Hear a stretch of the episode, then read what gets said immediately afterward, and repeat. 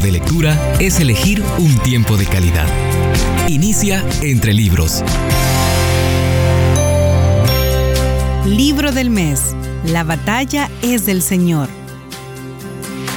En este libro, La batalla es del Señor, la escritora Joyce Meyer pretende llevarnos a descubrir, entre otras cosas, cómo conectarse al poder y la presencia de Dios a través de la adoración, dejarle a Él sus batallas y obtener victoria.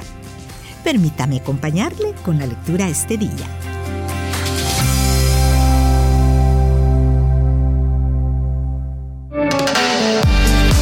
Lleva un libro a todos lados. En un tiempo de espera será de gran ayuda.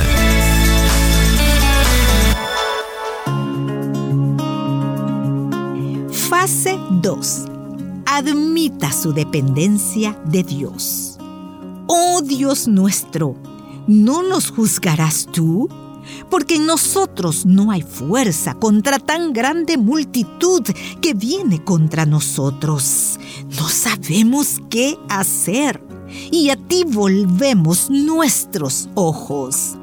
Segunda de Crónicas, capítulo 20 y versículo 12. Ahora hemos llegado a la fase 2 del plan de batalla de Dios para Josafat, el cual se encuentra en el versículo 12. Aquí Josafat admite abiertamente ante Dios su total incapacidad para lidiar con el problema. Necesitamos comprender que no podemos resolver los problemas que enfrentamos en la vida.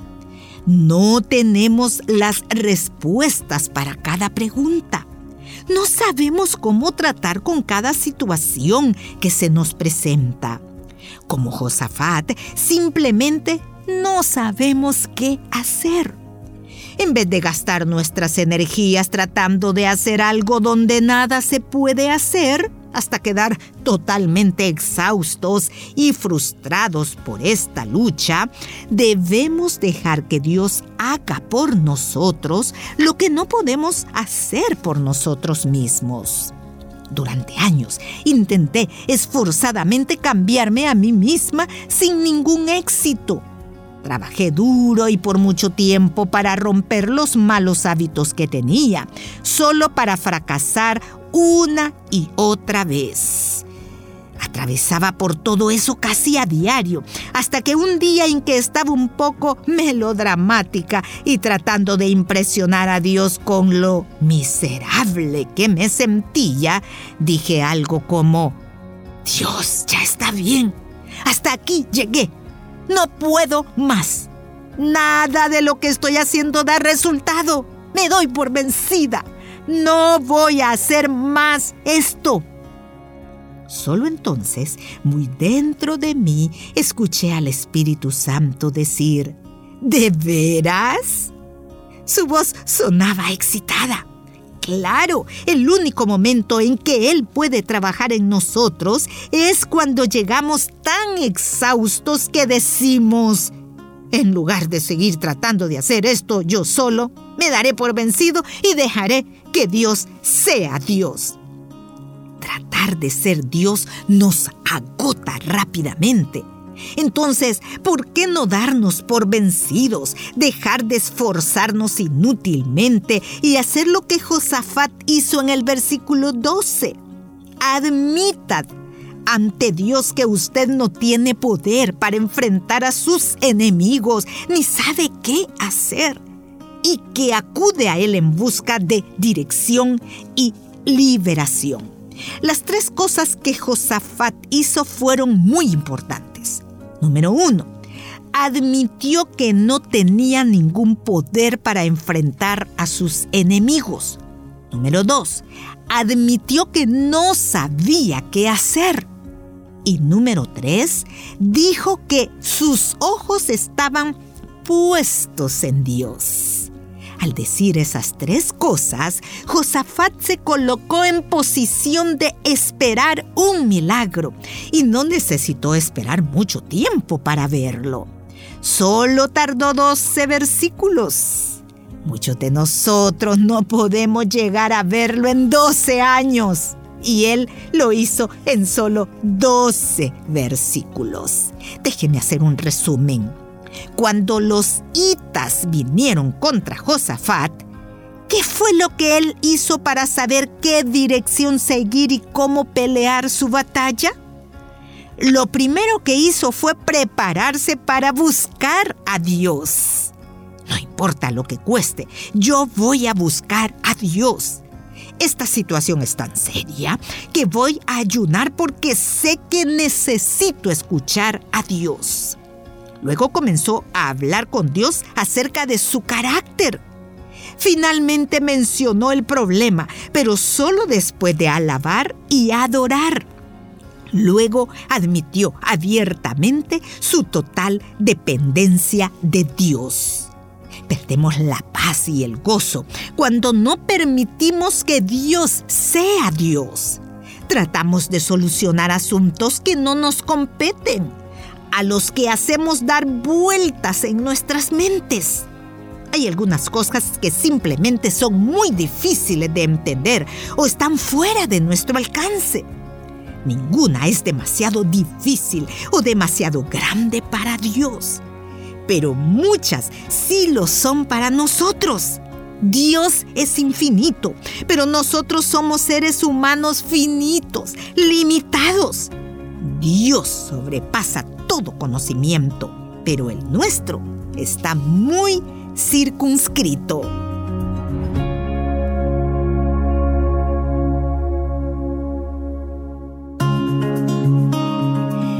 primera parte de este libro, la escritora incluye cuatro fases.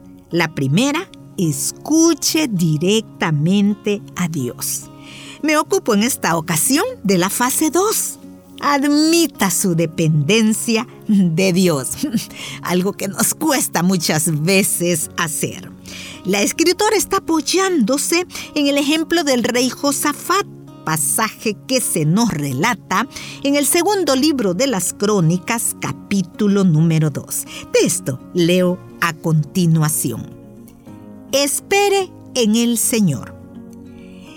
Todo Judá estaba en pie delante de Jehová, con sus niños y sus mujeres y sus hijos. Segundo de Crónicas, capítulo 20 y versículo 13. Realmente amo este versículo. Reconozco que es poderoso. Estar de pie es acción dentro de la economía de Dios.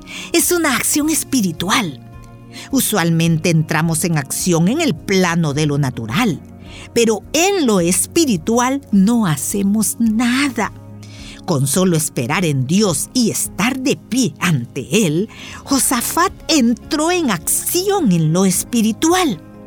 En efecto, estaba diciendo, Señor, voy a descansar en ti hasta que tú hagas algo respecto a esta situación.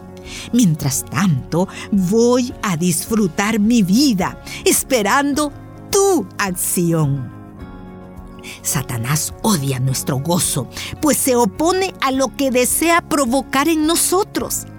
Él quiere causar disgusto, emociones desenfrenadas, lágrimas, autoconmiseración, descontento, quejas, que culpemos a Dios y a otros por nuestra situación. Desea ver de todo, menos el gozo. En Nehemías capítulo 8 versículo 10 dice que el gozo de Jehová es nuestra fuerza. Somos inducidos a creer que si dejamos de preocuparnos o si no nos esforzamos por encontrar alguna solución, no estamos haciendo nuestra parte. Pero debemos resistir esa tentación porque estorba el logro de nuestra liberación en lugar de ayudarla confrontados por una fuerza abrumadora que descendía sobre ellos para tomarlos por esclavos y destruir su tierra, todo Judá vino y estuvo de pie ante el Señor. Todo ese tiempo el enemigo les gritaba, ¿y tú qué vas a hacer? ¿Y tú qué vas a hacer? ¿Y tú qué vas a hacer? Pero ellos solo estaban de pie, esperando en el Señor. Cuando todo Judá estaba reunido ante el Señor, uno de ellos comenzó a profetizar.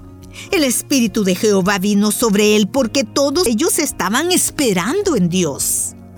Cuando aprendemos a buscar a Dios y a esperar en Él, nos dará una respuesta que puede ser muy directa y sencilla. Dios le dijo a Judá que no temieran porque la guerra no era de ellos, sino suya. Eso no suena muy místico ni con mucha profundidad espiritual, pero era lo que necesitaban oír qué buena habrá sido la noticia para Josafat y el resto del pueblo. No es vuestra la guerra, sino de Dios. Eso no significaba que ellos no tendrían que hacer nada, sino que Dios iba a señalarles su parte.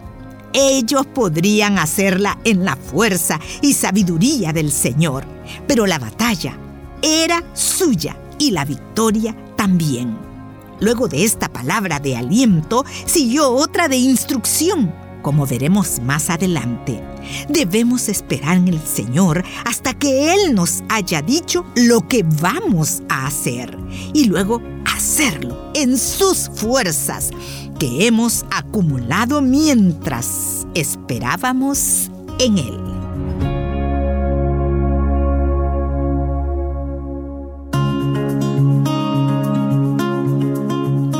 Con esto cierro el programa de hoy, una frase contundente de la escritora. Ella dice, perdemos la paz y el gozo cuando no permitimos que Dios sea Dios. Muchísimas gracias por su sintonía. Hasta la próxima.